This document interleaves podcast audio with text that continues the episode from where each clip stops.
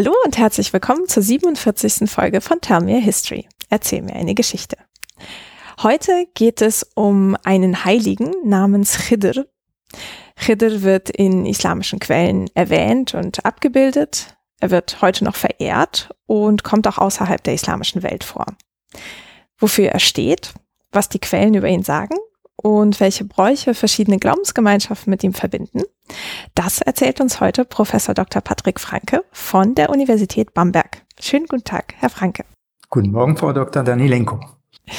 Herr Franke, Sie haben den Lehrstuhl für Islamwissenschaft am Institut für Orientalistik und sind unter anderem für die Bamberger Islam-Enzyklopädie bekannt.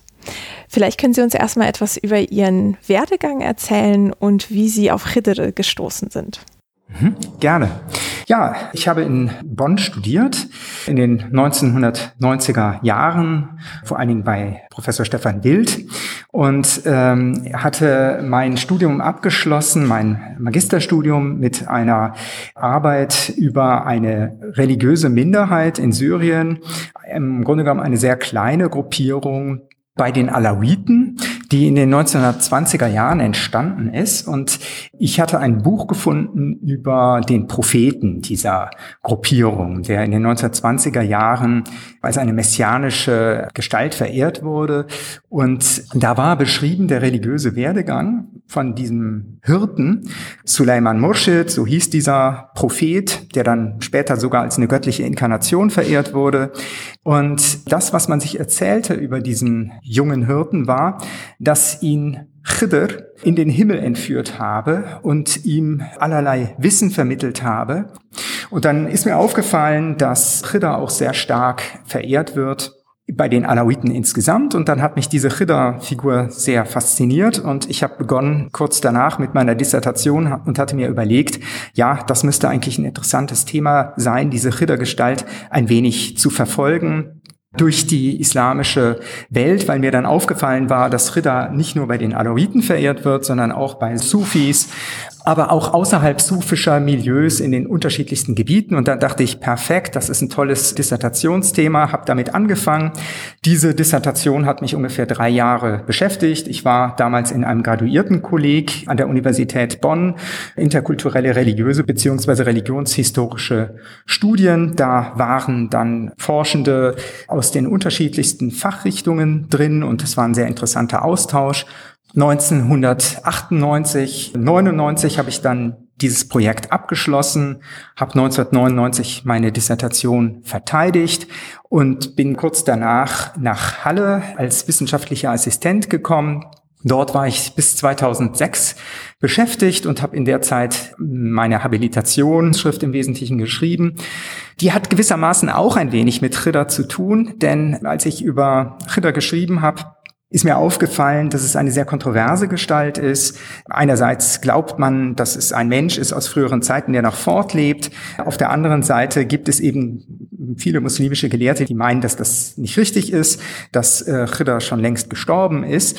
Und es gab eine Kontroverse über diese Figur und ich habe diese Kontroverse beleuchtet in meiner Dissertation und dabei ist mir ein Gelehrter besonders aufgefallen, der so eine ganze Monographie über Khidr geschrieben hat.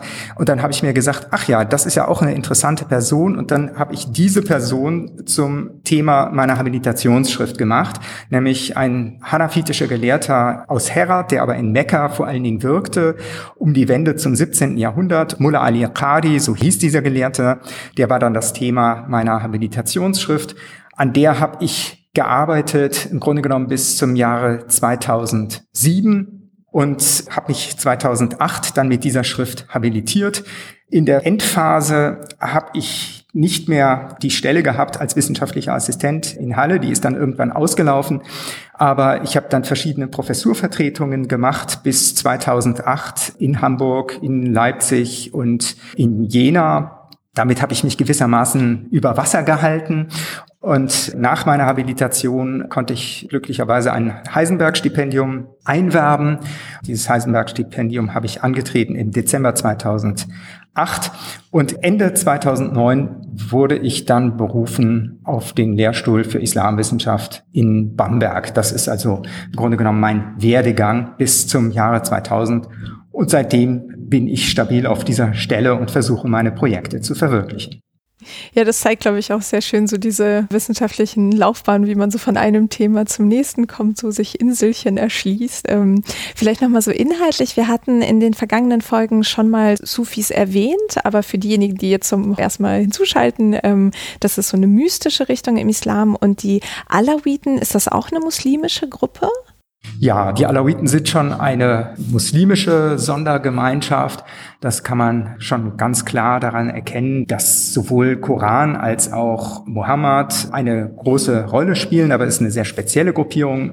Es ist eine schiitische Sondergemeinschaft, die sich aber von der Zwölfer Schia, also der Hauptströmung der Schia, dadurch unterscheidet, dass die Imame als göttliche Inkarnationen verstanden werden. In der Religionswissenschaft nennt man das eine doketistische Auffassung. Die Vorstellung ist, dass Gott eingefahren ist in diese Imame und dass die Imame eine menschliche Hülle waren für den göttlichen Geist, der in sie eingefahren ist. Das heißt, dieses spezielle Imamats Konzept zeichnet die Alawiten aus. Man hat sie früher Nusayriten genannt. Die Alawiten in Syrien mögen diesen Begriff nicht so gerne, weil er sie als eine ketzerische Gruppierung stigmatisiert. Sie selbst wählen lieber den Begriff Alawiten. Mhm. Und diese Gruppe ist auch vor allem in Syrien zu finden oder auch in anderen Gebieten?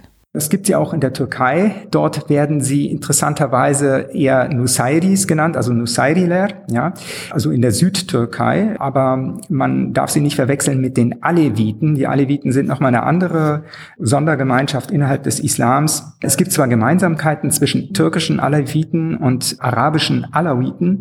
Zum Beispiel insofern, als es bei beiden die Vorstellung gibt der Seelenwanderung und die starke Verehrung von Ali, ja, diese Ausrichtung auf Ali ist ja auch namengebend gewesen für die beiden Gruppen. Also Alawi heißt, das sind diejenigen, die auf Ali bezogen sind, den Schwiegersohn und Cousin des Propheten Mohammed. Und also es gibt die Alawiten in Syrien, es gibt Alawiten in der Türkei, es gibt aber auch eine ganz kleine alawitische Minderheit im Libanon. Mhm. Und was hat es mit der Bamberger Islam-Enzyklopädie auf sich? Ja, die Bamberger Islam-Enzyklopädie ist ein Projekt, was ich begonnen habe. Also die Anfänge liegen im Jahre 2011. Das hat auch wieder mit Ritter zu tun.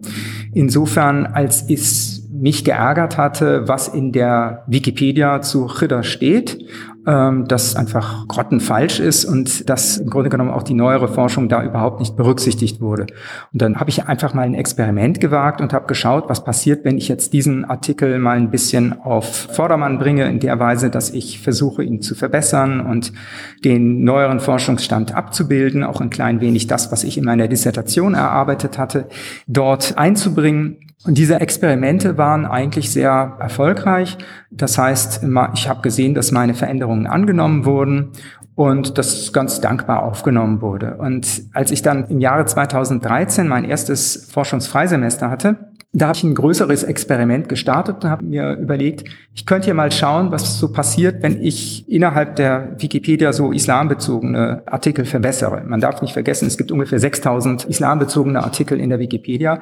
Und ähm, ich habe dann versucht, das mal ein bisschen systematischer zu machen. Und das war erstaunlich erfolgreich. Es gab dann zwischendurch mal so ein bisschen Kämpfe mit anderen Editoren, mit anderen Wikipedianern, aber das war im Grunde genommen nicht so schlimm, als dass es mich davon abgebracht hätte, dieses Projekt zu verfolgen. Und dann habe ich also schon eine ganze Anzahl von Artikeln geschrieben in der Wikipedia zum Thema Islam und dann hatte ich mir überlegt, naja, ich mache das jetzt, das ist aber für die Fachwelt nicht sichtbar so richtig, niemand kriegt das so richtig mit, was ich da anstelle. Ich brauche so eine Art Branding dafür. Und dann habe ich mir gedacht, dann führe ich einfach die Artikel, die ich in der Wikipedia schreibe, auf der Lehrstuhlseite zusammen in Form einer Linksammlung und nenne das jetzt Bamberger Islam-Enzyklopädie. Und Enzyklopädie, das ist natürlich ein Anspruch und diesen Anspruch versuche ich insofern zu erfüllen, als ich möglichst viele Themen in der Wikipedia beleuchte, die mit dem Islam zu tun haben. Und im Laufe der Zeit ja, sind dann auch eine ganze Anzahl von Artikeln zusammengekommen, etwas über 300. Und es ermöglicht ein klein wenig auch, ja, nicht so monothematisch zu sein. Das heißt, das führt einen in die unterschiedlichsten Bereiche hinein. Ich schreibe zu den verschiedensten konfessionellen Gruppierungen im Islam, aber auch zu frühislamischen Persönlichkeiten, zu ganz modernen Themen, die unmittelbar mit der Gegenwart zu tun haben. Es hat mich auch in andere Regionen gebracht. Also ich habe sehr stark angefangen, jetzt zum Islam in Südostasien zu arbeiten und ähm, habe da Artikel übersetzt. Einige sind sogar ins Indonesische übersetzt worden, interessanterweise. Und das heißt, das ist ein größeres Unternehmen, was mich wahrscheinlich auch noch die nächsten Jahre ziemlich verfolgen wird. Also Ziel ist im Grunde genommen, eine Fachenzyklopädie aufzubauen zum Thema Islam in deutscher Sprache, die ja eigentlich auch fehlt und da eine Tiefe zu erreichen, die den meisten islamwissenschaftlichen Nachschlagewerken fehlt. Es ist ja auch ein bisschen das Problem, dass die Neuauflage der Enzyklopädie auf Islam längst nicht mehr diese Dichte und Detailliertheit hat, wie die zweite Auflage der Enzyklopädie auf Islam. Nur mal ein Beispiel. Ich bin aufgefordert worden, einen Artikel zu schreiben über Khidr in der Enzyklopädie auf Islam. Das ist übrigens so das Standard-Nachschlagewerk für Islamwissenschaftlerinnen, nur so. Ja, richtig, genau. Und diesen Artikel, den habe ich im Grunde genommen an einem Tag geschrieben. Den Artikel, den ich für die Wikipedia geschrieben habe über Khidr, der hat mehrere Monate in Anspruch genommen. Nur mal zum Vergleich. Und würden Sie sagen, das hat mit der Offenheit von Wikipedia zu tun, also dass man da halt Links und alle möglichen Zusatzmaterialien sammeln kann? Ja, diese technische Überlegenheit ist natürlich etwas, was mich sehr reizt. Das fehlt ja in der Enzyklopädie of Islam bisher. Es hat aber auch damit zu tun, dass man, wenn man beispielsweise bei der Enzyklopädie of Islam schreibt, eine klare Längenvorgabe hat, die zum Teil auch ein bisschen absurd ist. Also zum Beispiel Khidr ist ja eine sehr zentrale Gestalt der islamischen Welt. Ähm, da sollte der Artikel ungefähr eine Länge haben von zweieinhalb DIN A4 Seiten. Ja. Hm. Und wenn man das sich überlegt, also was kann man in zweieinhalb DIN A4 Seiten schreiben? Man kann, man kann den Saat liefern von der Forschung, aber man kann eigentlich nicht die verschiedenen Facetten, verschiedenen Aspekte dieser Gestalt, die Unterschiede in den regionalen Ausprägungen der Ritterfrömmigkeit, die kann man nicht darstellen. Das heißt, man bleibt ziemlich an der Oberfläche. Hm. Ja. Gut, ich meine, die Enzyklopädie of Islam ist ja wahrscheinlich auch nicht darauf ausgelegt, so diese Vollständigkeit zu bieten, sondern eher den ersten Anhaltspunkt, wenn man sich mit einem Thema beschäftigt. Ja, wobei man sich fragen muss, wir sind ja im Zeitalter der Digitalität angekommen. Die Enzyklopädie of Islam ist ebenso ein digitales Nachschlagewerk. Es gibt zwar noch die Papierausgabe, aber man fragt sich, wofür brauchen wir eigentlich diese Platzbegrenzung noch? Ja, es gibt keinen Grund, sich da noch so einzuschränken. Gut, äh, es gibt natürlich die Gefahr, dass man in Artikeln zu bestimmten Themen zu ausufernde Informationen liefert. Diese Gefahr gibt es sicherlich, aber die sehe ich eigentlich nicht bei der Enzyklopädie auf Islam. Und ich finde es manchmal dann doch enttäuschend, wenn man sieht, dass beispielsweise Artikel in der dritten Auflage der Enzyklopädie auf Islam hinter dem, was die zweite Auflage liefert, zurückbleiben. Ja. Und wenn Sie jetzt sagen, seit 2011, das sind ja mittlerweile zehn Jahre und über 300 Artikel, das machen Sie nach wie vor alleine oder rekrutieren Sie da auch den Nachwuchs? Ja, ich rekrutiere den Nachwuchs und zwar ermögliche meinen Studierenden immer auch ihre Hausarbeiten in Form von Wikipedia-Artikeln zu erbringen. Ähm, ich finde, dass es eine hervorragende Möglichkeit ist, recherchieren zu lernen. Und ich finde, dass es auch eine angemessene Antwort ist auf die Digitalisierung, weil es ja auch ein bisschen das Problem gibt, dass wenn man Hausarbeiten schreiben lässt zu einem Thema, zu dem es schon einen ausführlichen Wikipedia-Artikel gibt, das einfach im Wesentlichen abgeschrieben wird von der Wikipedia. Und wenn man Wikipedia-Artikel schreiben lässt, dann hat man zum Beispiel dieses Problem schon mal nicht. Ja? Hm. Die Leute müssen selbst recherchieren. Sie können natürlich auf digitale Quellen zurückgreifen. Das ist auch gut. Sollen sie auch. Es ist ja so viel mittlerweile im digitalen Raum. Forschungsdatenbanken, digitalisierte Originalquellen, digitalisierte Handschriften und so weiter. Die sollen sie alle einbeziehen beziehen. Und mit Wikipedia hat man da eigentlich ein hervorragendes Mittel. Und äh, die Studierenden nehmen das ganz dankbar auf und haben auf diese Weise die Möglichkeit, sich auch an ganz neue Themen heranzutasten und auf dem, was schon in früheren Seminaren beispielsweise erarbeitet worden ist, aufzubauen. Das heißt, das wird nicht für die Schublade produziert, sondern es werden da Artikel erstellt, die dann für alle sichtbar sind und auf die dann andere wiederum Bezug nehmen können, wenn sie neue Artikel erstellen. Und das ist so die Idee, dass man mal ein bisschen weiter aufbaut und sich nicht immer wiederholt. Ja, das stimmt. Ja, ich finde auch den Vorteil daran, ich habe es nämlich auch einmal in einem Seminar verwendet, ist halt auch das Üben, sich äh, in einer einfachen Sprache mit komplexen Themen auseinanderzusetzen, weil in Hausarbeiten ja eher so der Duktus ist, man versucht wissenschaftlich so eine Gravitas irgendwie herzustellen, die aber nicht so ganz verständlich ist und bei Wikipedia gibt es halt einen anderen Anspruch. Völlig richtig. Ich musste mir auch erstmal eine andere Schreibweise angewöhnen, als ich angefangen habe, in der Wikipedia aktiv zu werden. Ja. Also können wir auf jeden Fall alle Fachmenschen dazu einladen, da beizutragen, wenn sie Zeit haben. Gerne, natürlich. Vielleicht dazu noch eine kleine Ergänzung. Äh, die Bamberger Islam Enzyklopädie war nicht nur ein Markenzeichen, was ich damit schaffen wollte, sondern es sollte im Grunde genommen auch eine Ermutigung sein, an andere Wissenschaftler dazu beizutragen. Und es ist ja auch so, dass Autorschaft dort gekennzeichnet ist. Auf der anderen Seite gibt es die Realität, dass obwohl diese Bamberger Islam-Enzyklopädie schon seit ein paar Jahren besteht, erst wenige Wissenschaftler, Wissenschaftlerinnen daran teilnehmen. Und das hat aber einfach auch damit zu tun, dass die Reputation der Wikipedia noch nicht gut genug ist, als dass man damit Meriten gewinnen kann, wenn man das macht. Und Wissenschaftler, Wissenschaftlerinnen im Mittelbau haben üblicherweise nicht genug Zeit, sowas zu machen.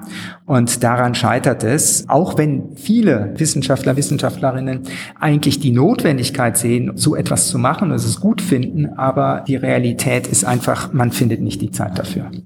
Das wollte ich noch ganz kurz zum Abschluss dazu sagen. Ja, dann lassen Sie uns zu Khidr übergehen und ihn mal ein bisschen kennenlernen, wo er doch so präsent ist, wie Sie sagten. Ähm, vielleicht erstmal so ein bisschen, dass wir versuchen, ihn zu greifen. Was ist denn Khidr eigentlich? Also ist er ein Mensch oder ein Engel oder irgendwas anderes? Ja, das ist ziemlich schwer zu bestimmen und äh, die muslimischen Gelehrten haben sich ja selbst auch darüber gestritten. Ja, die einen haben gesagt, er ist ein Prophet, die anderen haben gesagt, er ist ein Gottesfreund. Gottesfreund ist so das islamische Gegenstück zum Heiligen. Und es gab eine kleine Minderheit, die gesagt hat, er ist ein Engel. Das ist eigentlich erstaunlich, weil die Art, wie Chidder üblicherweise auftaucht, auftauchen ist sogar der ganz passende Begriff, ist wie ein Engel. Das, was die Menschen am meisten mit Chidder verbinden in der islamischen Welt, ist dass er irgendwo auftaucht plötzlich und wieder verschwindet. Und er macht dann etwas, wenn er auftaucht. Das kann aber sehr unterschiedlich sein. Das verbindet ihn eigentlich mit Engeln. Dieses frei im Raum schweben können und diese räumliche Ungebundenheit, dass er imstande ist, innerhalb von kürzester Zeit von einem Ort zum nächsten zu gelangen und dort verschiedene Personen aufzusuchen. Von daher ist es erstaunlich, dass man ihn eigentlich nicht als Engel eingeordnet hat. Es waren möglicherweise dogmatische oder bestimmte religiöse Vorstellungen, die das verhindert haben, nämlich die Vorstellung, dass Engel eigentlich im nachprophetischen Zeitalter nicht mehr auftauchen. Es ist aber noch nicht ganz geklärt, was der Grund dafür war. Es ist jedenfalls immer eine Mindermeinung gewesen, dass er ein Engel war. Die übliche Erklärung ist, dass er eigentlich ein Mensch ist aus früheren Zeiten, der schon in vorislamischer Zeit geboren wurde und dem das Leben verlängert wurde. Und dass er jetzt in der Verborgenheit lebt, also sobald man über Chidder spricht, ist er eigentlich auch schon da, aber er ist im Verborgenen präsent, gegenwärtig. Und sichtbar wird er nur denjenigen Menschen, die dafür reif sind. Also das heißt, wenn man eine Begegnung mit Ritter hat, wenn er einem erscheint und einem irgendetwas sagt, wenn er einen begrüßt, und das ist zum Beispiel ein ganz, ganz wichtiges Element bei dieser Vorstellung der Ritter-Begegnung, Ritter grüßt jemand und segnet ihn. Das ist eigentlich schon eine Auszeichnung und es gibt ganz viele Geschichten, die darum kreisen in der islamischen Welt, dass irgendjemand Chidda getroffen hat und er dadurch eine göttliche Auszeichnung eigentlich erhalten hat. Das heißt, Begegnungen mit Chidda haben häufig eine legitimatorische Funktion. Sie dienen dazu, zu zeigen, dass eine Person die göttliche Gnade erlangt hat, dass eine Person göttliches Wohlwollen erfahren hat. Und das ist insofern erstaunlich, weil Khidr immer noch der menschlichen Sphäre angehört. Er ist ja eben kein Engel, sondern er ist ein Mensch, der seit früheren Zeiten fortlebt, durch die Welten wandert und von daher jetzt nicht in direkter Beziehung zu Gott steht. Also er wandelt nicht zwischen der göttlichen und der menschlichen Sphäre, sondern er ist rein dem menschlichen Dasein verpflichtet. Aber es gibt eine Vorstellung, die verbreitet ist schon seit der Frühzeit und die sich auf eine koranische Erzählung stützt, die mit ihm verbunden ist, dass er nämlich im Besitz eines besonderen Wissens ist. Das nennt man auf Arabisch das ladunische Wissen. Ladunisch heißt das deswegen, weil es im Koran eine Stelle gibt, wo ein Gottesknecht beschrieben ist, von dem ausgesagt wird, dass Gott ihm von sich min ladunna Wissen verliehen hat. Und dieser Begriff, der ist Ausgangspunkt für diese Vorstellung des ladunischen Wissens, das Chidda besitzt und das er auch anderen Menschen verleihen kann. Ja. Und dieses Element, das war auch das, was ich in meiner Dissertation versucht habe herauszustellen, dass die Vorstellung von der Begegnung mit Chidda die Grundlage ist der gesamten islamischen Chidda-Frömmigkeit, und dazu geführt hat, dass er auch an allerlei Erzählstoffe angekoppelt wurde. Also dieser koranische Gottesknecht, der wird ja im Koran gar nicht als Chidda identifiziert. Aber man hat offensichtlich in diesem Gottesknecht Chidda wiedererkannt. Das heißt, die Vorstellung von Chidda muss schon sehr, sehr früh vorhanden gewesen sein. Und man hat dann gesagt, dieser Gottesknecht, das muss Chidda sein. Hm, okay. Und vollbringt er auch irgendwelche Wunder oder so? Oder ist es hauptsächlich dieses Segnen mit Wissen, das ihn auszeichnet? Ja, es gibt durchaus Erzählungen, die davon berichten, dass Chida irgendwelche Wundertaten vollbringt. Also insbesondere tritt er natürlich als Nothelfer auf. Er ist äh, jemand, der Menschen rettet in Notsituationen, dadurch, dass er sie aus dem Wasser zieht oder dadurch, dass er sie in einer gefährlichen Situation rettet. Er ist ja auch Schlachtenhelfer. Das heißt, es gibt die Vorstellung, dass er in gefährlichen Augenblicken von Kriegen auftaucht und dann den Muslimen gegen ihre Feinde hilft. Ja, und in diesem Zusammenhang verbringt er natürlich auch Wunder, aber es ist nicht so ganz das zentrale Element, würde ich sagen, der Ritterfrömmigkeit. Hm. Da kommen wir wahrscheinlich auch noch mit den verschiedenen Auslegungen und Quellen dazu. Ähm, bevor wir das tun, können wir uns vielleicht mal so ein bisschen seinen Namen angucken. Also äh, heißt Chidr irgendwas? Ja, Chidr, der Begriff ist abgeleitet von der arabischen Wortwurzel. Also arabische Wörter sind ja immer aufgebaut aus drei Konsonanten und die drei Konsonanten, aus denen der Name besteht, sind Cha, Dat und Ra. Die drücken die grüne Farbe aus. Das heißt, Al-Khidr ist der Grüne. Es gibt da auch unterschiedliche Vokalisationen. Mal wird er Al-Khadir genannt oder Khadr oder Chodr. Das heißt, es gibt verschiedene Vokalisationen dieses Namens. Man kann ihn tatsächlich auch als Vegetationsheiligen bezeichnen. Es gibt einen Hadith, der erklärt, warum er so genannt worden ist, der besagt, er ist in Wahrheit Chidr genannt worden, weil er sich auf einen weißen Pelz setzte und dieser Pelz unter ihm ergrünte. Und da gibt es eine ganze Anzahl von frühislamischen Gelehrten, die das kommentiert haben Sie können sich vorstellen, die das auch schon auf die Vegetation bezogen haben, insbesondere auf das Frühlingsgeschehen.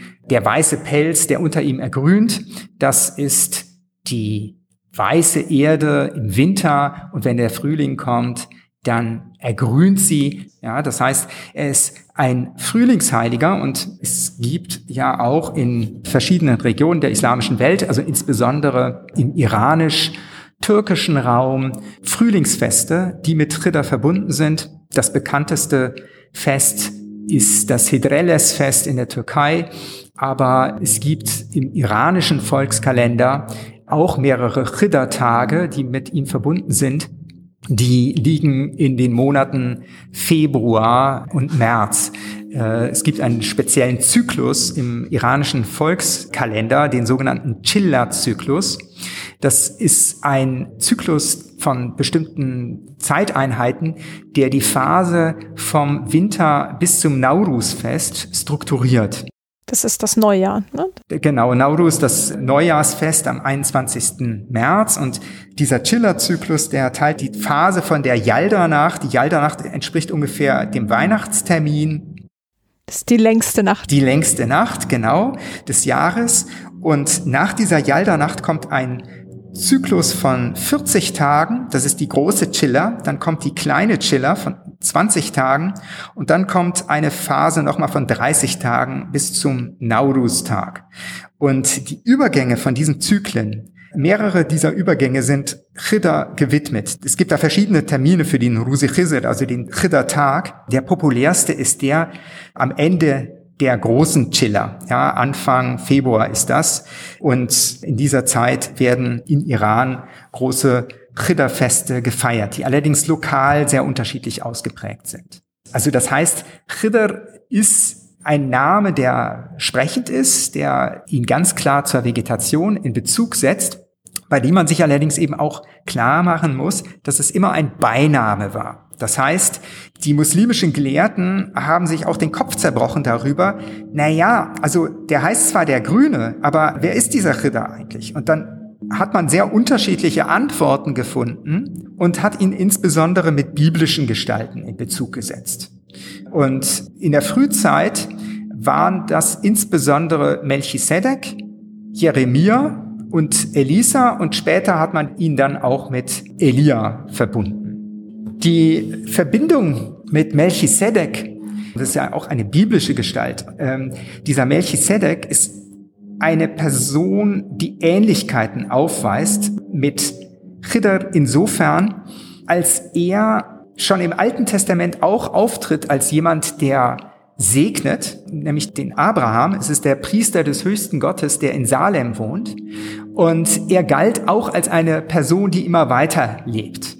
Und es gibt einen syrisch-aramäischen Text, nämlich die sogenannte Schatzhöhle, in der beschrieben wird, wie dieser Melchisedek zu seiner Position gelangt als Priester des höchsten Gottes in Jerusalem, der davon erzählt, dass Melchisedek den Leichnam Adams nach der Sintflut begraben hat. Er wurde ausgegraben nach der Schatzhöhle, damit er nicht vom Wasser überflutet wird. Und man hat ihn auf die Arche transportiert und nach der Sintflut sollte dann dieser Leichnam Adams an irgendeinem Ort begraben werden. Und keiner von den Söhnen äh, Noahs wollte das tun. Und dann hat schließlich, also nach der syrisch-aramäischen Version, ist Sem dann beauftragt worden, das zu tun. Und er sollte das mit Melchisedek machen. Und Melchisedek sollte an dem Ort verbleiben und diesen Leichnam Adams bewachen. Und Sem war ein Sohn Noahs. Genau, ein Sohn von Noah. Und diese Geschichte ist aufgenommen worden in den Islam und dort in einer etwas abgewandelten Form erzählt worden.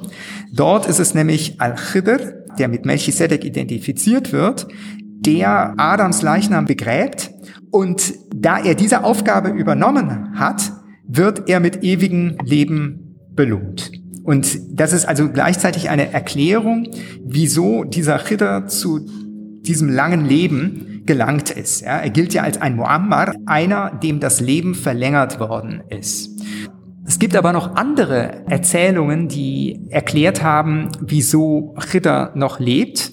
Und die setzen ihn zu anderen Figuren in Beziehung. Es gibt nämlich eine, die wird schon bei Tabari, also einem wichtigen muslimischen Historiographen erwähnt, aus dem 10. Jahrhundert. Und dort wird Chidda mit Jeremia identifiziert.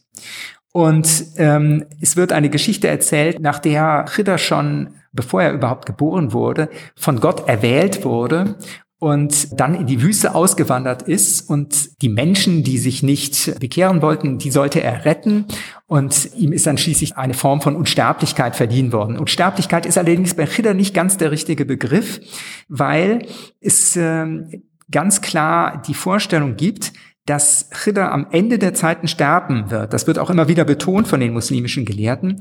Und damit wird dann im Grunde genommen auch das jüngste Gericht eingeläutet. Eine weitere biblische Figur, zu der er in Bezug gesetzt wurde, war Elisa.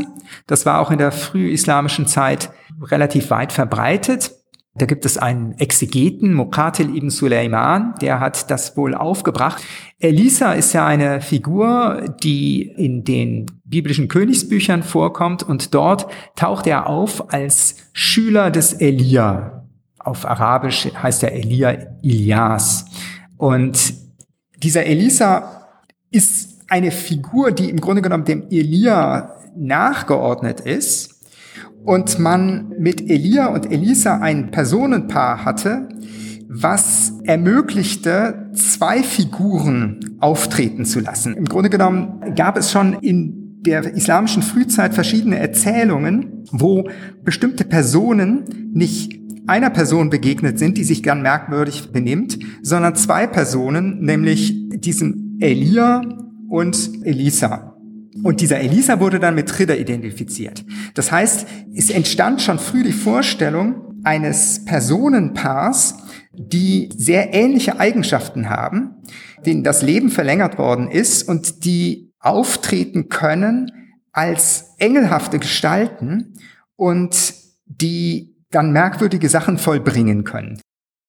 Ähm, also das hört sich auf jeden Fall so an, als hätte es Khidr als Vorstellung schon, sagen wir jetzt irgendwie im 8., 10. Jahrhundert gegeben, so als hätte das sozusagen kursiert und man hätte dann versucht, das nachträglich auf biblische Personen zu übertragen. Mhm. Nicht ganz. Man hat versucht zu erklären, was das für eine Person ist und hat dann die biblische Tradition herangezogen und versucht, ihn in dieser biblischen Geschichte zu verorten, ja, in der vorislamischen Heilsgeschichte zu verorten. Und da kamen halt verschiedene Personen in Betracht. Einerseits Melchisedek oder Jeremia oder Elisa und später hat man ihn dann zum Teil sogar selbst mit Elia identifiziert. Mhm. Ja. Und wann war denn so das erste Mal, dass Khidr mit dem Namen und den Funktionen, die ihm zugesprochen werden, so in den Quellen greifbar wurde? Ja, also es gibt ja so einen Prozess der Verschriftlichung, der erst so richtig im 8., 9. Jahrhundert eingesetzt hat.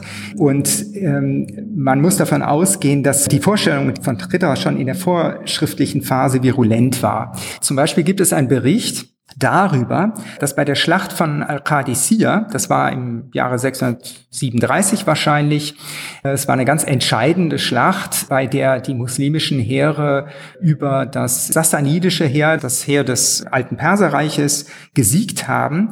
Und diese Schlacht lief über mehrere Tage und es gab innerhalb dieser Schlacht einen Moment, wo das Kriegsglück der Muslime auf der Kippe stand. Es war in der Nacht, wurde gekämpft und in diesem Augenblick tauchte ein Kämpfer auf, den man nicht identifizieren konnte. Und zwar war das ein Mann namens Abu Mihjan Athaqafi, den man eingesperrt hatte, weil er vorher Alkohol getrunken hatte. Und der wurde freigelassen und hat sich wohl also ganz großartig in dieser Schlacht geschlagen und man konnte den Mann nicht identifizieren. Und es wird berichtet, dass einige von den Kämpfern gesagt haben, also wenn Khidr bei Schlachten mitkämpfen würde, dann müsste das doch Al-Khidr sein. Der Bericht, der findet sich bei At-Tabari, geht aber auf eine frühere Quelle zurück, nämlich Saif ibn Omar. Saif ibn Omar ist so um die Wende zum 9. Jahrhundert zeitlich zu datieren. Und Saif ibn Omar hat sich auf eine ältere mündliche Tradition gestützt. Und man kann davon ausgehen, dass dieser Bericht schon eine gewisse Authentizität hat. Insbesondere deswegen, weil gar nicht davon berichtet wird, dass Ritter wirklich aufgetreten ist, sondern er berichtet eigentlich nur von der Vorstellung, dass die Muslime, die bei der Schlacht mitgekämpft haben, dass sie die Erwartung hatten, dieser Kämpfer der sich da so hervorgetan hat, der in diesem entscheidenden Augenblick zu einer Wende geführt hat und zum Sieg geführt hat, dass das Ritter gewesen sein könnte. Also man kann davon ausgehen, dass diese Vorstellung da war und diese Berichte über Begegnungen erst hervorgebracht hat, weil Menschen, die irgendetwas Seltsames erlebt hatten mit einer fremden Person, dass die hinterher diesen Bericht noch interessanter machen konnten, indem sie erzählten, dass der Fremde, dem sie da begegnet waren, dass das eigentlich Ritter war.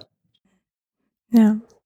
Und diese Zuschreibung, dass es dieser Abu Mihjan gewesen sein, ist wahrscheinlich dann später hinzugefügt worden, oder? Richtig, das hat man erst später herausgefunden, ja, dass das Abu Mihjan al-Thaqafi war.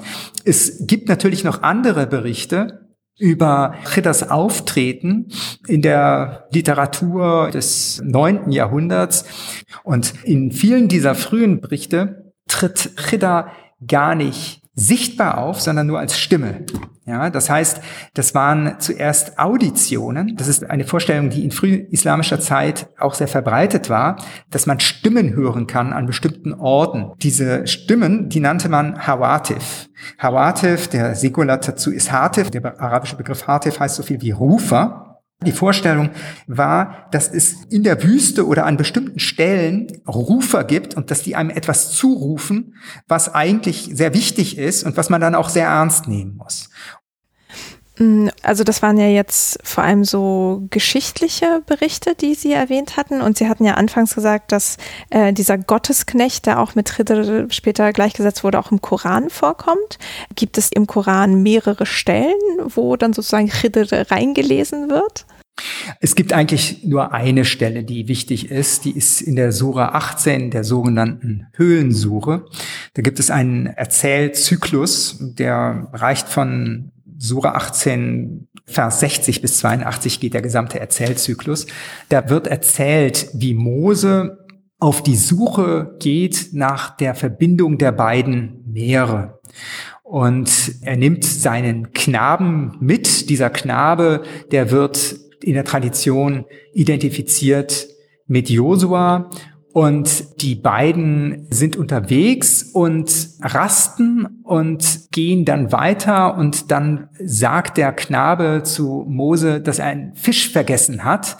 Und dann wird das gekennzeichnet als das Erkennungsmerkmal der Verbindung der beiden Meere äh, Mose sagt, das ist es, was wir gesucht haben, kehrt mit diesem Knaben zurück zu der Stelle und dort finden sie diesen Gottesknecht, ja, das wird auf Arabisch ganz schön beschrieben. Also sie fanden einen von unseren Knechten, so heißt es da in Sure 1865, dem wir von uns Gnade erwiesen hatten und von uns Wissen gelehrt hatten. Ja, das ist ja der Ausgangspunkt für dieses ladonische Wissen, wie ich eben erklärt habe. Und es wird beschrieben, wie Mose dann diesen Gottesknecht bittet, ihn begleiten zu dürfen. Und der Gottesknecht sagt ihm, ja, das geht, aber du darfst mich nichts fragen. Und dann ziehen die beiden also los und unterwegs begeht dieser Gottesknecht drei absurde Handlungen. Und jedes Mal fragt Mose, wieso dieser Gottesknecht das getan hat. Das heißt, es ist im Grunde genommen auch so eine etwas enigmatische Geschichte. Dieser Gottesknecht, was macht er? Die beiden fahren mit dem Schiff aufs Meer und dieser Gottesknecht zerstört das Schiff. Dann kommen sie bei einer Stadt vorbei und der Gottesknecht tötet einen kleinen Knaben. Und die dritte Episode ist, sie kommen in eine Stadt, werden dort abgewiesen und trotzdem ähm, setzt dieser Gottesknecht eine Mauer instand.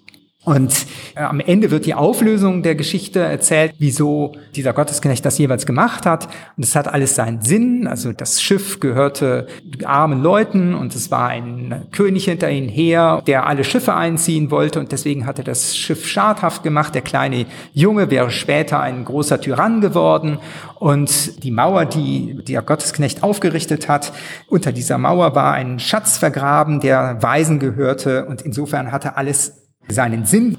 Diese Geschichte, die zum Teil sich auf frühere Erzählstoffe zurückführen lässt, auf vorislamische Erzählstoffe.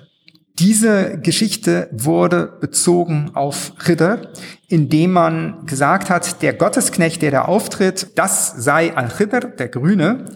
Und damit hat man einen sehr zentralen Text zu Chidda in Bezug gesetzt und sehr, sehr viele Elemente der islamischen Chidda-Förmigkeit haben auch mit dieser koranischen Erzählung zu tun. Ja, sehr viele Vorstellungen, seien es äh, kosmologische Vorstellungen oder bestimmte mystische Vorstellungen. Also beispielsweise, es heißt ja in der koranischen Erzählung, dass Mose diesen Gottesknecht bei der Verbindung der beiden Meere vorfand. Und das war Ausgangspunkt der Vorstellung, dass Chidda auf den Meeren lebt, ja, beziehungsweise auf Wassern zu finden ist. Hierbei muss man sich klar machen, dass man in der mittelalterlichen Kosmographie die beiden Meere immer so verstanden hat, dass das der Salzwasserozean ist, also das salzige Wasser der Meere, das ist das eine Meer und das andere Meer ist der Süßwasserozean, der gewissermaßen unter dem Festland liegt, aus dem die Flüsse entstehen. Und es gibt eine ganze Anzahl von Chidda-Heiligtümern, die genau an Flussmündungen ins Meer liegen. Ja, also wo man versucht hat, also diesen Majmal Bahrain, diese Verbindung der beiden Meere zu lokalisieren. Beispielsweise das Mündungsgebiet des Orontes in der Südtürkei. Dort gibt es ein großes Ridderheiligtum schon seit längerer Zeit.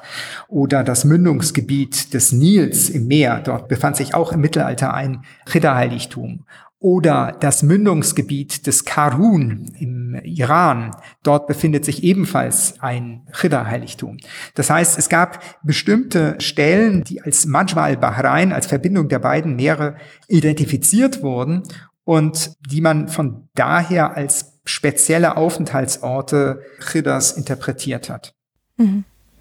Also das heißt, diese zwei Meere sind jetzt keine realen Meere, sondern eher ihre Funktion in der Welt. Also Kosmographie hat ja auch reale Bezüge, aber es geht ja auch eher sozusagen um die Systematik, wie Gott die Welt ordnet, oder? Naja, sagen wir mal so, es gab sehr unterschiedliche Möglichkeiten, wie man die beiden Meere interpretieren konnte. Es gab zum Beispiel auch die Vorstellung, dass die beiden Meere das Mittelmeer und der Indische Ozean seien, die dann bei Suez aufeinandertreffen, also dort, wo heute der Suezkanal liegt. Ja, und äh, es gab durchaus auch solche Interpretationen, die die Verbindung der beiden Meere an solchen Stellen identifiziert haben, wo zwei Meere sich besonders nahe kamen. Aber es war weniger stark verbreitet. Hm. Ja, da kann ich auf jeden Fall einen Querverweis zu Folge 26 machen, wo wir die Kosmographie von Al-Qasuini beleuchtet haben aus dem 13. Jahrhundert. Da gibt es wahrscheinlich auch ein paar Ansätze. Und es erinnert mich gerade ein bisschen an die Beschreibung in Folge 27, wo wir Himmel und Hölle besprochen haben und wo es auch so darum ging, wie sozusagen greifbar und ähm, präsent eigentlich Himmel und Hölle so in der realen Welt sind. Und wenn ich ein Heiligtum aufstelle an einem Fluss, weil ich da die Symbolik für Chitte da sehe, ist das ja auch wie so eine Manifestation etwas Überirdischen, aber halt bei mir in meiner Lebenswelt oder überinterpretiere ich das gerade? Nein, ich denke schon, dass wenn Chidda-Heiligtümer an einem bestimmten Ort entstanden sind oder gegründet worden sind, äh, dass man damit aussagen wollte, das ist ein Ort, an dem das Heilige präsent ist. Man könnte sagen, es ist ein hierophaner Ort. Hierophan, das heißt, wo das Heilige gewissermaßen sichtbar wird, ja.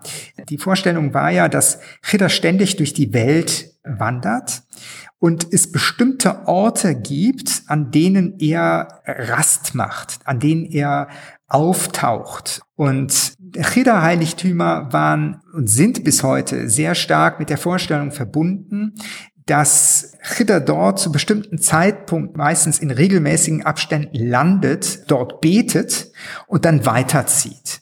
Also man kann es durchaus als eine Niederlassung des Heiligen verstehen. Ähm, hierbei war auch sehr entscheidend, dass Chidda von Anfang an stark verbunden war mit den zentralen Heiligtümern des Islams. Zum Beispiel eine Vorstellung war, dass er in regelmäßigen Abständen bei der Kaaba betet. Und dass er dann im Grunde genommen den Segen der Kaaba, wenn er dann irgendwo an einem anderen Ort auftaucht, direkt übermitteln kann. Also es gibt einen ganzen Zyklus von verschiedenen Traditionen oder Überlieferungen, die besagen, dass Chida so eine Art Parcours hat, den er täglich zurücklegt. Beispielsweise eine Überlieferung, die ist sehr bekannt, die besagt, dass er am Morgen in Mekka betet, am Mittag dann in Medina, dann zieht er nach Jerusalem am Nachmittag, das Abendgebet ist er dann auf dem Berg Sinai und die Nacht verbringt er am Wall des Zweigehörnten. Das ist dieser Wall, der aufgerichtet worden ist gegen die Gog und Magog. Also Zentralasien oder? Genau, an der Grenze zu Zentralasien. Ja, das war so eine Vorstellung, dass im Grunde genommen die bewohnte Welt gegenüber den barbarischen Völkern durch einen Wall geschützt ist. Den soll der Zweigehörnte, der mit Alexander dem Großen identifiziert wird, errichtet haben. Und dort verbringt Chidda die Nacht ja, das heißt, das war auch so eine apotropäische Vorstellung. Also Chidda beschützt die Menschen vor dem Hereinbrechen der Endzeit und sehr, sehr viele Vorstellungen, die mit Ritter verbunden sind, haben genau damit zu tun, ja, mit der Abwehr von Unheil. Und wenn man sich selbst etwas zu eigen macht von Ritter, dann kann man selbst dazu beitragen, dieses Unheil abzuwehren. Beispielsweise gibt es eine ganze Anzahl von Bittgebeten, von denen erzählt wird, dass Ritter sie irgendeinem Menschen beigebracht hat. Und diesen Bittgebeten wird dann eine apotropäische also unheilabwehrende Funktionen zugeschrieben. Also entweder individuelles Unheil oder auch Unheil von der ganzen Menschheit, von der Welt. Mhm. Ja. Und wenn wir jetzt mal noch so auf andere Quellen oder so Gattungen schauen, ist Ritter überall mal aufgetaucht oder gibt es da so bestimmte Gattungen, die ihn vor allem abdecken? Ja, also man kann sich fragen, wie weit ist eigentlich diese Rittervorstellung verbreitet? Und das zieht sich durch die gesamten Räume der islamischen Welt, also von Westafrika über den zentralarabischen Raum, in den türkischen Raum nach Zentralasien, Südasien genauso wie Südostasien, Malaysia. Und in den unterschiedlichsten Literaturgattungen wird er erwähnt. Also es gibt bestimmte Genres, in denen er ganz besonders häufig vorkommt. Ich würde sagen, das ist vor allen Dingen die hagiographische Literatur. Das heißt, die Literatur, die von Heiligen berichtet. Es gibt ja im Islam genauso Heilige, nur die werden nicht Heilige genannt, sondern sie werden genannt Auliaullah, also die Gottesfreunde. Und es gibt ein ganzes Genre, was die Großtaten oder Wunder bestimmter Heiliger beschreibt. Das nennt man auf Arabisch Manaqib. Das sind die Großtaten von bestimmten Personen. Und das ist etwas anderes als Biografie. Biografie beschreibt ja einfach nur den Werdegang einer bestimmten Person. Aber Hagiografie zeichnet sich dadurch aus, dass beschrieben wird, was sie eigentlich auszeichnet, was sie zu Heiligen macht. Es gibt so einen sehr zentralen Text über die Gottesfreundschaft von Al-Hakima Tirmidhi und der liefert so eine Liste, woran man Gottesfreunde erkennen kann. Und da wird ganz explizit genannt, ist, dass er mit Chidda zusammengetroffen ist. Das ist die Grundlage dafür, warum das zum Standard gehört, in Legenden über islamische Heilige oder Gottesfreunde dass davon berichtet wird, dass sie mit Chidda irgendwo zusammengetroffen sind. Und da musste man gewissermaßen auch mit einer besonders guten Chidda-Geschichte auftrumpfen. Ja, und sie finden in diesem Manaqib-Genre, das ist übrigens nicht nur arabisch, es gibt auch persische, türkische, Urdu, Manaqib-Werke, und da ist es ein ganz festes Element, das irgendwie erzählt wird, dass der betreffende Heilige mit Chidda irgendwann zusammengetroffen ist. Äh, man findet es aber auch in vielen anderen Genres, ein Genre ist zum Beispiel der Volksroman, populärer Literatur, in denen von irgendwelchen Helden berichtet wird, beispielsweise das Hamza-Name auf Persisch oder das Batal-Name in der türkischen Literatur, aber auch verschiedene arabische Volksromane, die Sirat Saif ibn Siya sind oder das Alexander-Epos über Alexander den Großen, der in die verschiedensten Sprachen übersetzt worden ist und in verschiedensten Bearbeitungen vorliegt. Man findet aber diesen Topos, diese Vorstellung von der Begegnung mit Ritter auch in Genres, wo man es gar nicht unbedingt erwarten würde. Zum Beispiel Gelehrtenbiografien. Also Gelehrte, die eigentlich ganz trockene Traditionswissenschaft betrieben haben. Von denen wird häufig in Biografien erwähnt, dass sie Kontakt mit Ritter hatten. Das zeigt, wie stark diese Vorstellung einer Begegnung mit Ritter auch in gelehrten Milieus verbreitet war und wie stark die Akzeptanz war, dass es also nicht ein Randphänomen war. Und ist das dann so eine Art Platzhalter für der Mensch war sehr klug, weil er halt dieses Wissen bekommen hat von Ritter? Also es wird ja meistens nicht davon berichtet, dass Ritter ihm großes Wissen übermittelt hat sondern er hat zusammengesessen mit dem Gelehrten. Das ist so ein Topos, den man häufig hört.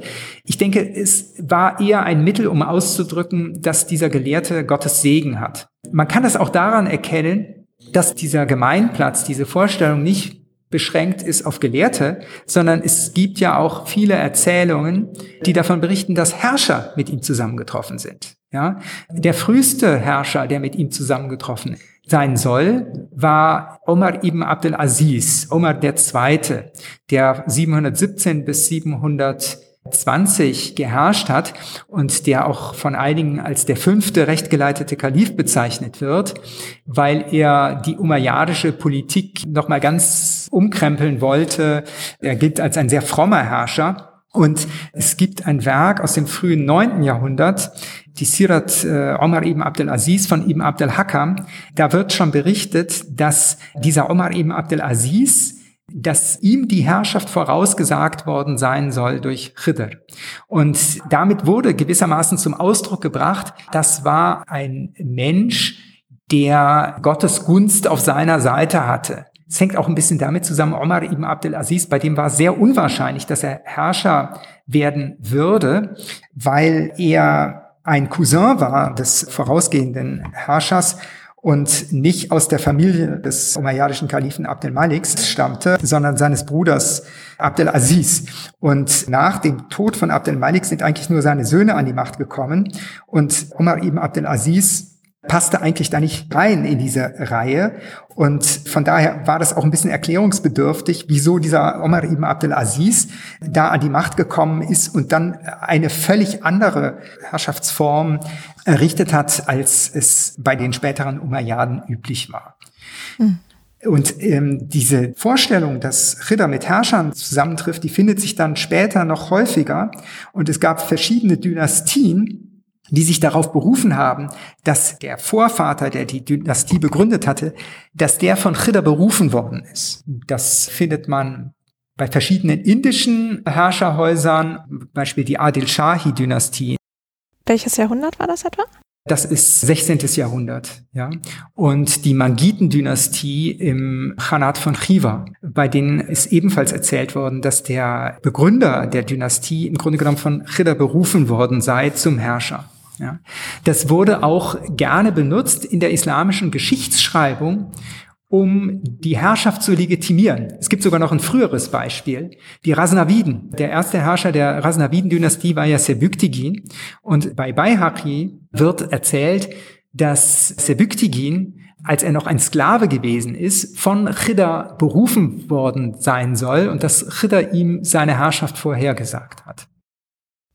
Ja, und Sie hatten ja vorhin so eine Reihe von, sagen wir mal, Aufgaben äh, erwähnt, die Ritter wahrnimmt. Also wir hatten halt Helfer oder Schützer, Legitimator, jemand, der Wissen besitzt oder dann Segen und halt aber auch diese Vegetation, Natur, Frühling.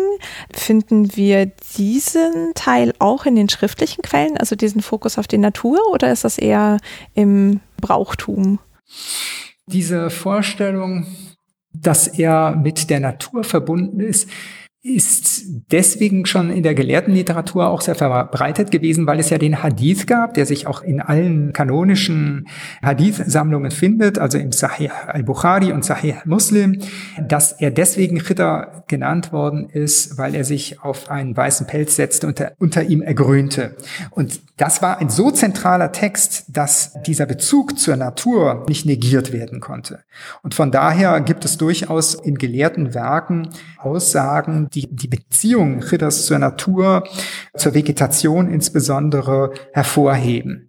Womit einige Gelehrte immer mehr Schwierigkeiten hatten, waren diese Vorstellung, dass er fortlebt. Das ist etwas, worüber dann auch heftige Debatten geführt wurden. Es gab einen Gelehrten, der ist um 1200 gestorben, Ibn al-Jawzi, ein hanbalitischer Gelehrter, der hat eine Abhandlung geschrieben, in der er die Vorstellung von Ridders Fortleben zurückgewiesen hat. Also er hat versucht zu zeigen, dass Ritter längst gestorben ist und dass das alles unsinnig ist, was die Menschen glauben bezüglich der Begegnung mit ihm. Also dass er erscheint an bestimmten Orten. Er meinte, nein, Ritter ist ein Mensch, der in der Zeit Abrahams gelebt hat, aber der ist dann ganz normal gestorben.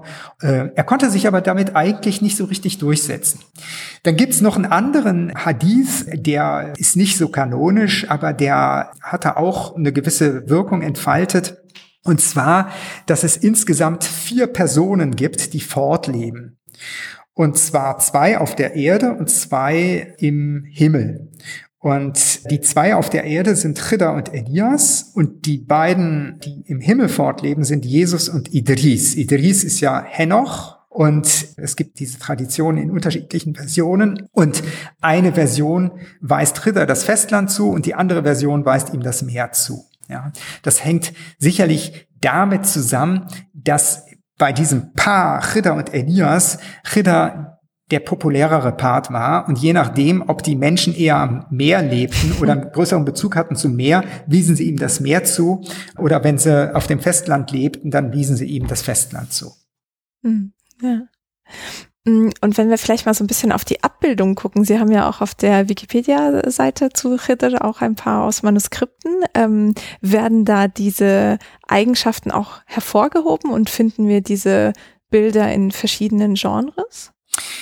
Also die meisten Abbildungen von ihm stammen ja aus dem persischen Bereich. Miniaturmalerei ist ja nicht überall in der islamischen Welt betrieben worden, sondern zum großen Teil im persophonen Raum, sage ich mal so, äh, Iran, Osmanisches Reich, aber auch das muslimische Indien. Und die meisten Abbildungen stammen aus Persien.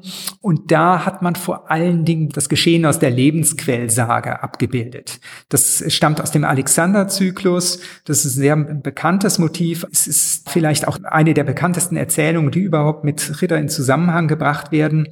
Es ist ebenfalls eine Ethik äthiologische Erzählung. Äthiologisch heißt begründend. Sie sollte erklären, wie Ritter zu seinem Fortleben gekommen ist, wieso er noch immer da ist. Und diese Erzählung besagt, dass Ritter eigentlich ein Wesir oder Begleiter von Alexander dem Großen gewesen ist und mit ihm durch die Welt gereist ist. Und Alexander hat irgendwann gehört, dass es eine Lebensquelle gibt.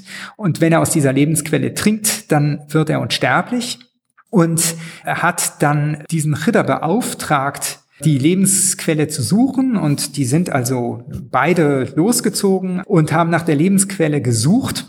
Und Ritter hat sie gefunden und hat davon getrunken und hat darin gebadet nach verschiedenen Versionen und wollte sie dann Alexander zeigen, aber dann war sie schon wieder weg. Und so hat Chidda die Unsterblichkeit erlangt und Alexander, der Weltenherrscher, hat sie eben nicht erlangt. Diese Lebensquellsage wird in sehr, sehr unterschiedlichen Versionen berichtet.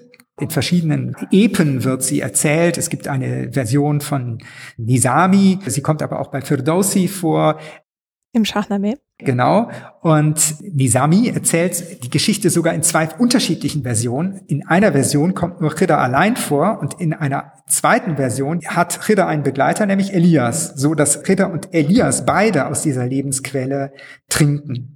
Das ist auch der Grund, warum es unterschiedliche Abbildungen gibt, also von Chida an der Lebensquelle. Es gibt nämlich welche, wo er alleine an der Lebensquelle ist und daraus trinkt und es gibt einige Versionen, wo er mit Elias zusammen aus dieser Lebensquelle trinkt und in ihr badet.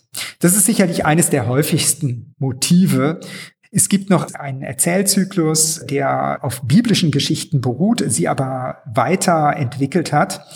Das nämlich Elias und Elisa, wobei Elisa mit Ritter identifiziert wurde, ein Volk von Baals-Verehrern zum Islam bekehrt hat. Und ähm, das haben sie dadurch erreicht, dass sie sich auf einen Berg zurückgezogen haben und zu Gott gebetet haben, dass er diesem Volk das Wasser vorenthalten möge. Und dann kommt es zu einer großen Dürreperiode und die hält so lange an, bis sich dieses Volk bei Elias und Elisa, sprich Ritter, zum Islam bekehrt. Und dieses Motiv, das kommt aus dem Werk von Naisaburi, einem Christas el-Anbiya-Werk, das heißt Prophetenerzählungen.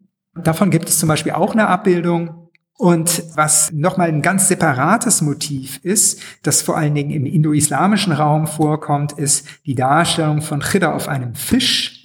Das habe ich, muss ich persönlich sagen, ganz lange nicht wahrhaben wollen, dass das wirklich Chidda ist. Ich habe daran sehr gezweifelt. Ich hatte während meiner Dissertationsphase schon davon gehört, dass Chidda häufig so dargestellt wird, hatte aber nie eine Abbildung gesehen, wo diese Person auf dem Fisch ganz eindeutig als Cheda identifiziert worden ist. Das habe ich erst nach Abschluss meiner Dissertation entdeckt, dass es tatsächlich eine solche Abbildung gibt. Die liegt in der Bibliothèque Nationale in Paris. Die habe ich auch in den Artikel über Chidr eingestellt. Und der Hintergrund dieser Vorstellung ist ein lokaler. Es ist nämlich so, dass Chidr auf dem Gebiet von Pakistan mit einer lokalen Flussgottheit identifiziert worden ist. Ja, er ist ja mit allerlei unterschiedlichen Personen identifiziert worden. Und ähm, dieser Flussgott, der ist im Grunde genommen der Schutzpatron des Flusses Indus. Und es gibt da eine Besonderheit in dem Fluss Indus. Es gibt nämlich dort einen bestimmten Fisch, der im Laufe des Jahres immer wieder hochwandert vom Meer bis zu einer bestimmten Insel bei Rohri und dort aber nicht weiter wandert, sondern von dort aus zurückwandert. Und dieser Fisch ist sehr beliebt in der lokalen Küche.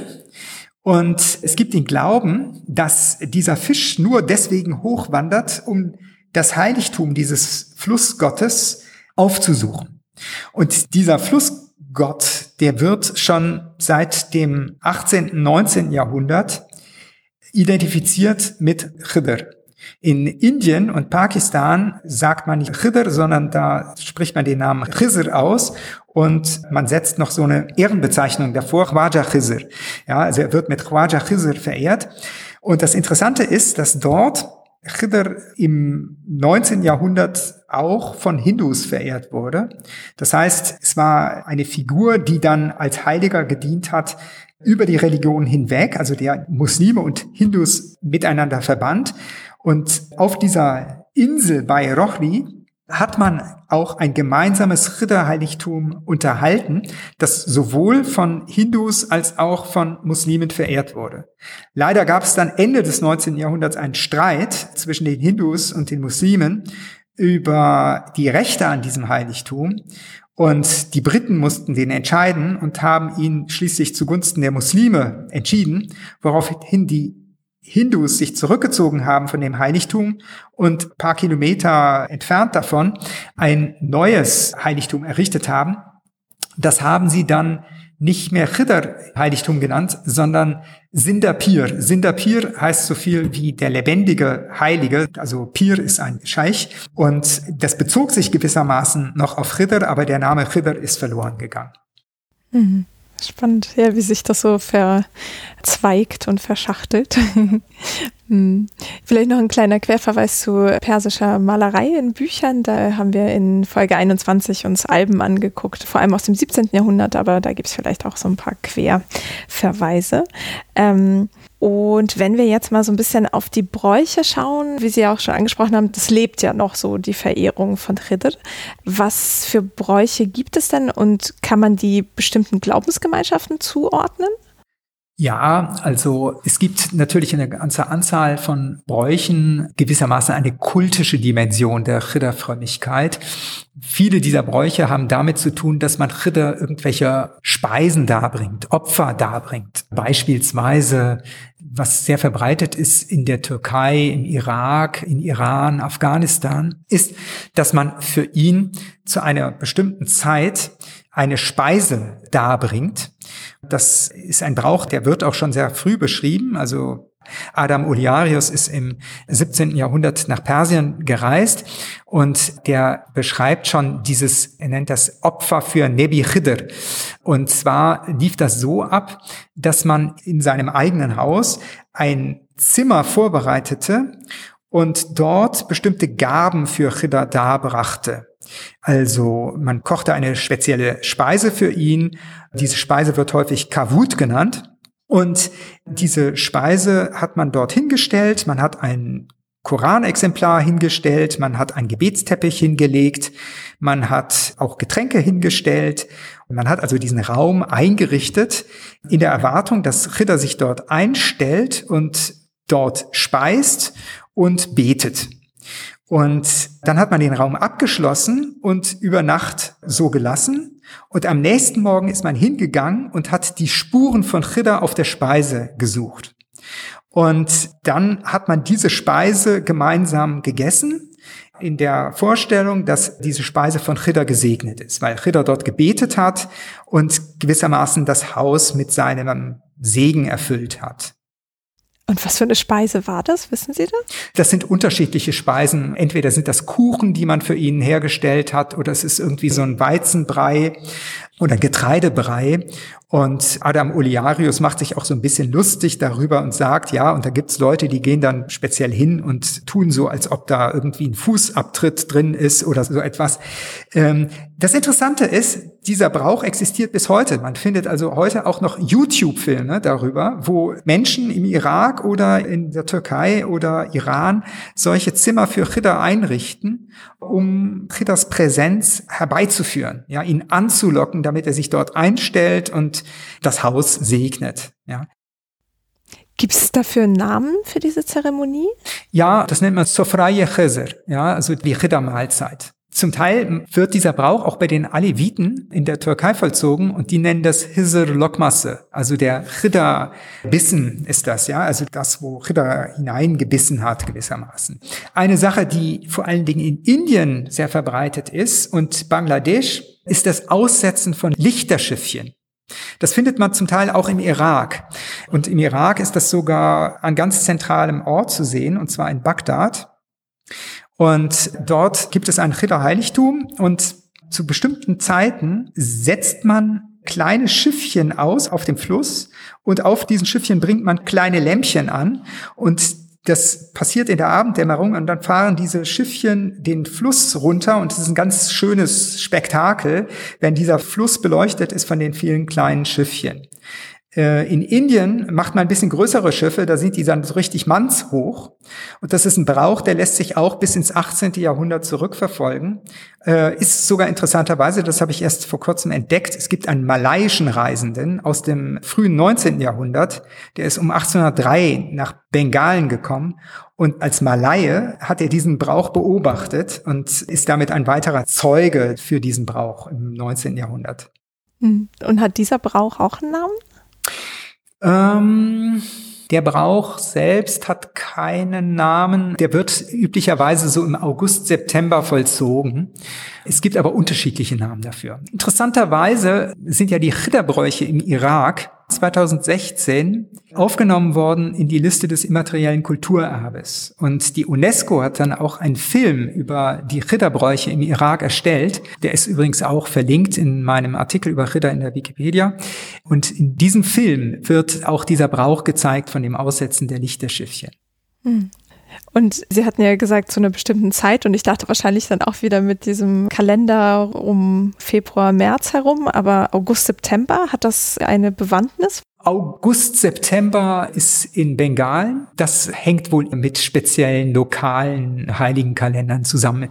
Das Jahr in Indien hat ja insofern ein bisschen andere Einteilung, weil es da die Trockenzeit gibt und die Regenzeit und da sind diese Frühlingsfeste nicht so wichtig. Das ist etwas, was eigentlich eher auf den iranisch-türkischen Raum beschränkt ist.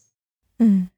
Also das heißt eigentlich auf jeden Fall im Nahen Osten bis hin nach Indien und wahrscheinlich auch noch weiter. Wie sieht's denn so mit Nordafrika aus? Gibt's da irgendwas?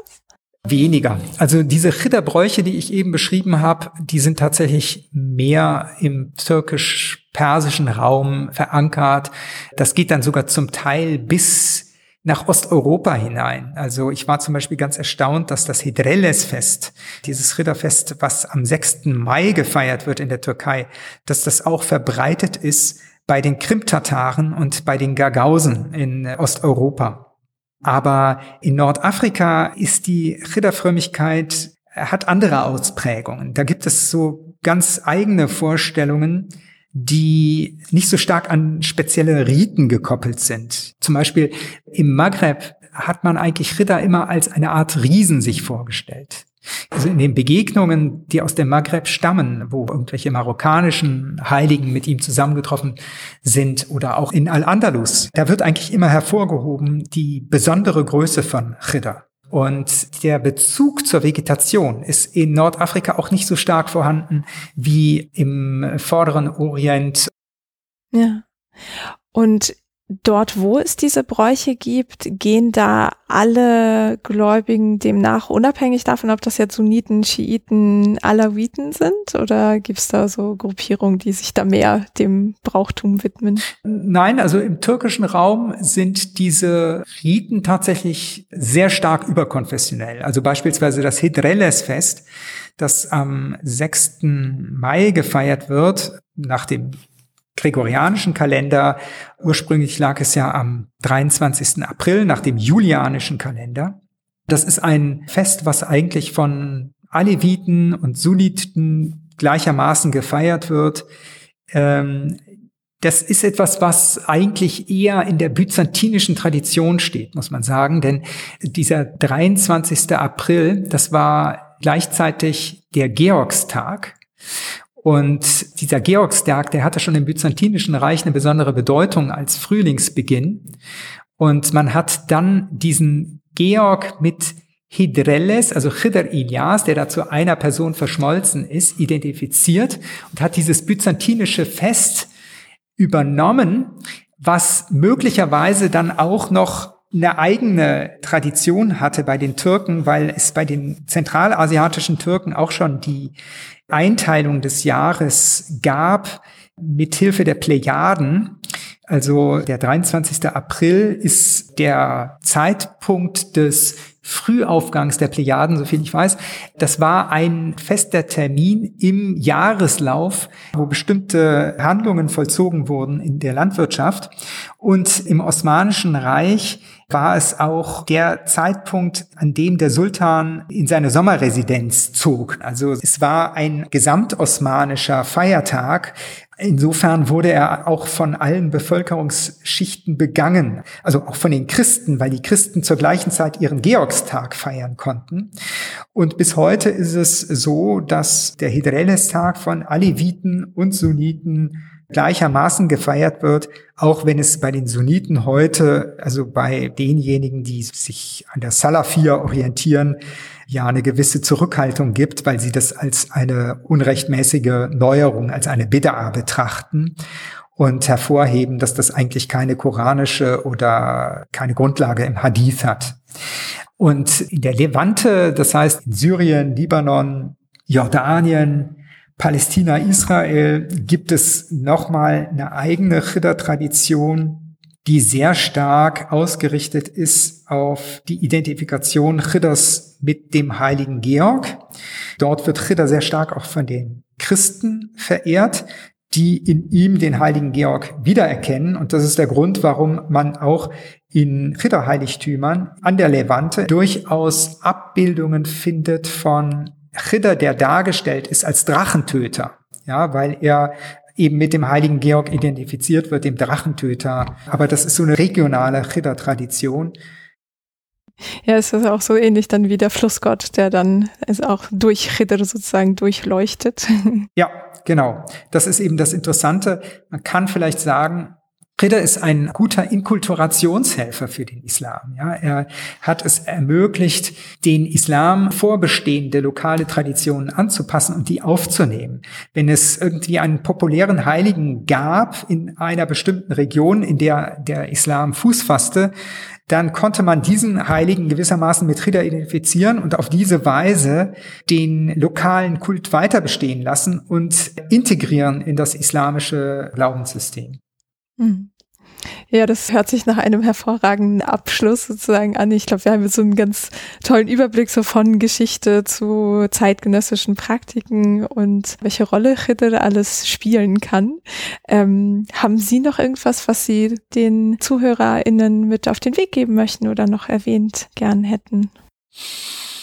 Naja, höchstens, dass, wenn Sie das Thema interessiert, Sie das ja auch nochmal nachlesen können in meinem Artikel in der Wikipedia. Dort finden Sie auch weiterführende Artikel zu Seitenaspekten. Im Grunde genommen ist äh, die Vorstellung da, dass ich ein ganzes Netz von Artikeln aufbaue zum Thema Chidda. Ich habe zum Beispiel mal eine, einen Artikel über die Chidda-Moschee in Samarkand erstellt und auf die Weise kann man so die unterschiedlichen Aspekte die diese Figur hat, besser beleuchten, denn das Thema ist natürlich enorm umfangreich. Auf die Weise kann man so ein klein wenig diese Einzelaspekte vertiefen, je nach Wunsch. Sehr schön. Ja, dann möchte ich mich ganz herzlich bedanken für die spannenden Ausführungen und die Zeit und äh, erstmal alles Gute wünschen. Ja, vielen Dank auch für die Einladung hier zu diesem Podcast. Das ist ja ein sehr schönes Projekt, was Sie da verfolgen. Dankeschön. Das können Sie dann auch auf der Seite verlinken, wenn Sie Das mache ich gerne. Super.